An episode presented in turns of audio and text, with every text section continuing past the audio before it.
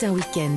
Thierry Dagiral. L'interview actu de ce dimanche matin, 7h11. Bonjour Nathalie Saint-Cric. Bonjour. Éditorialiste à France Télévisions. Dans trois jours, mercredi soir, 21h, ce sera le fameux débat d'entre-deux tours entre Marine Le Pen et Emmanuel Macron. Ce débat d'entre-deux tours, c'est vous qui l'aviez euh, présenté en 2017 euh, avec les mêmes candidats. On va donc euh, parler coulisses avec vous.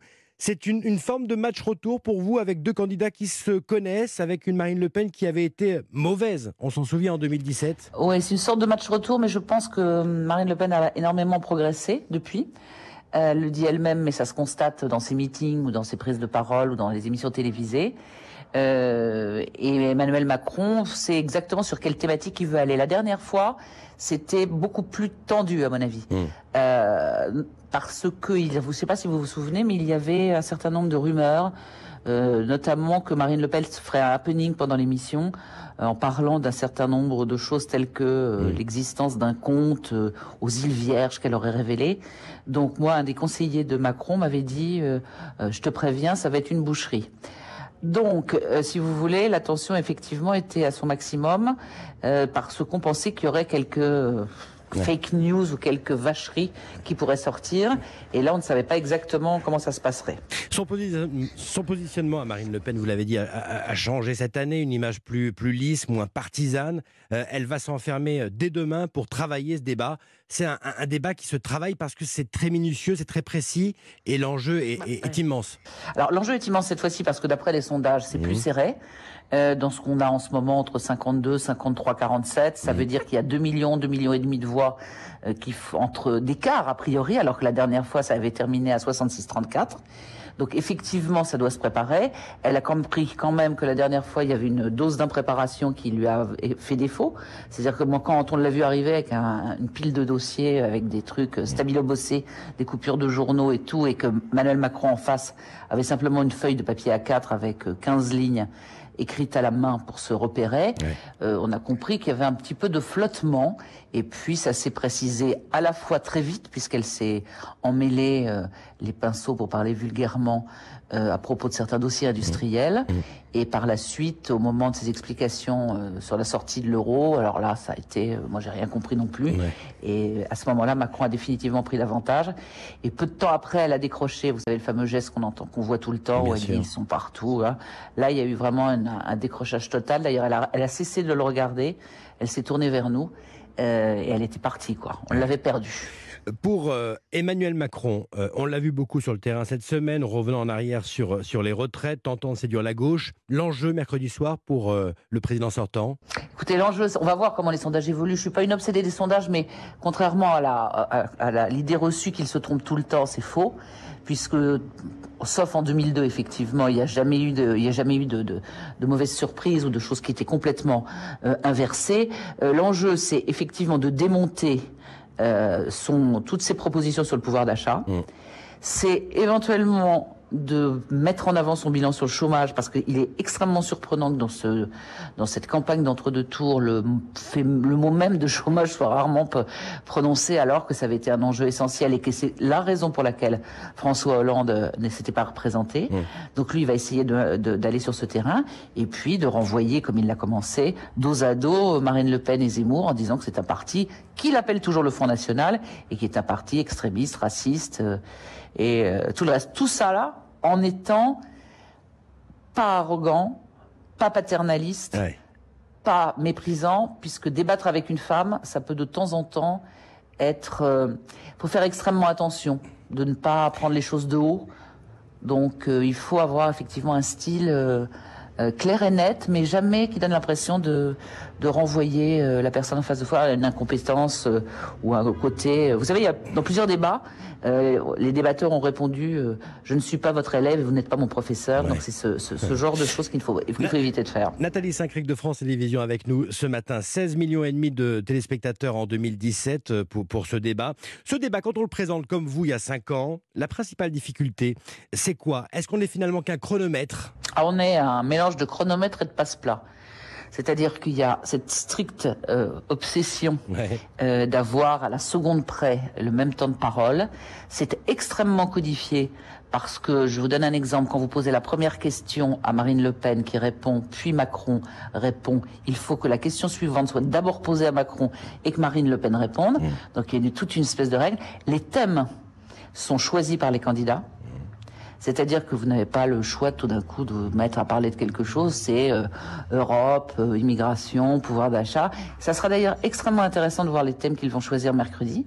Si l'international, qui est quand même une des choses les plus importantes en ce, moment, notamment avec les positions euh, un peu particulières de Marine Le Pen, si l'international, ils se mettront d'accord pour que ça ne soit pas trop tard. donc tout est codifié. Les phrases doivent être, les questions doivent être plates c'est-à-dire qu'elles ne doivent pas être. Euh, on peut pas dire euh, Marine Le Pen, vous avez pris position en faveur, en faveur de Poutine mmh, de, par mmh. le passé. Non, c'est quelle sera votre attitude vis-à-vis de Poutine? C'est pas euh, vous proposer la retraite à 60 ou 62 ans, ça semble impossible et tout. Non, c'est quelles sont vos propositions en matière de retraite?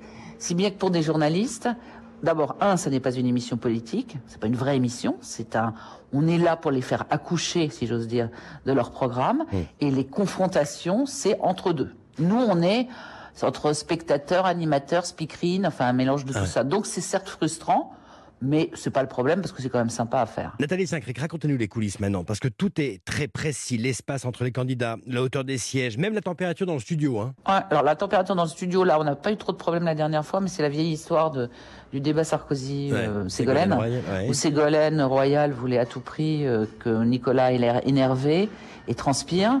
Donc elle s'était plainte en arrivant du degré de température dans le studio. Elle voulait qu'on pousse pour qu'il fasse plus chaud.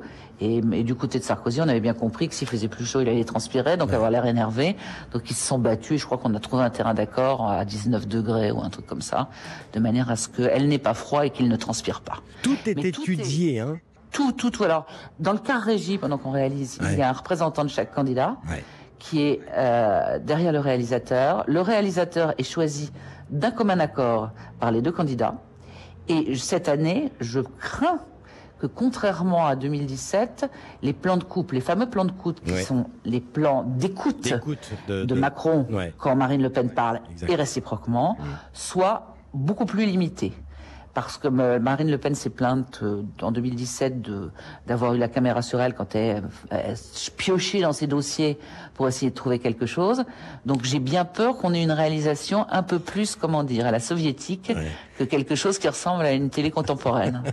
bon, ce sera Gilles Boulou pour... Euh, il y a une script, il y a une script qui note le nombre de plans de coupe ah et leur durée. C'est précis comme ça. Ah ce sera ah Gilles euh, Boulot pour TF1, Léa Salamé pour France Télévisions. Est-ce qu'Anne-Sophie Lapix a été écartée, oui ou non alors?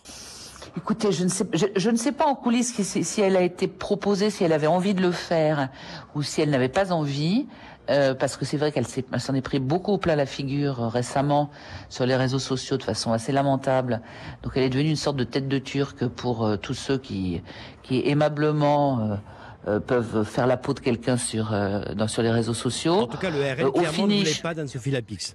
Non, non, non, non, non. Alors, du côté de chez Macron, on dit qu'on en voulait bien. Enfin bon, je, pense qu'il y a eu un... Mais c'était clairement dit du côté du, du, RN, en tout cas. Oui, oui, oui, oui, oui c'était clairement dit. Et ce qui est totalement ridicule et totalement ringard et un peu honteux parce que honnêtement, pour finalement poser des questions hmm. qui sont des questions très cadrées, plate et cadrée, parce que, vous voyez, tout est, tout, tout vous pouvez regarder les débats précédents. Euh, honnêtement, euh, le caractère, la nature euh, de l'intervieweur, c'est même pas un intervieweur, vous savez. Tout, tout, ça est totalement secondaire. Bon, il y a une tradition qui est qu'on a le droit de retoquer une ou deux personnes. Mais, Mais vous dites que c'est pas, normal. C'est hein. pas normal et que c'est archaïque, ça doit changer.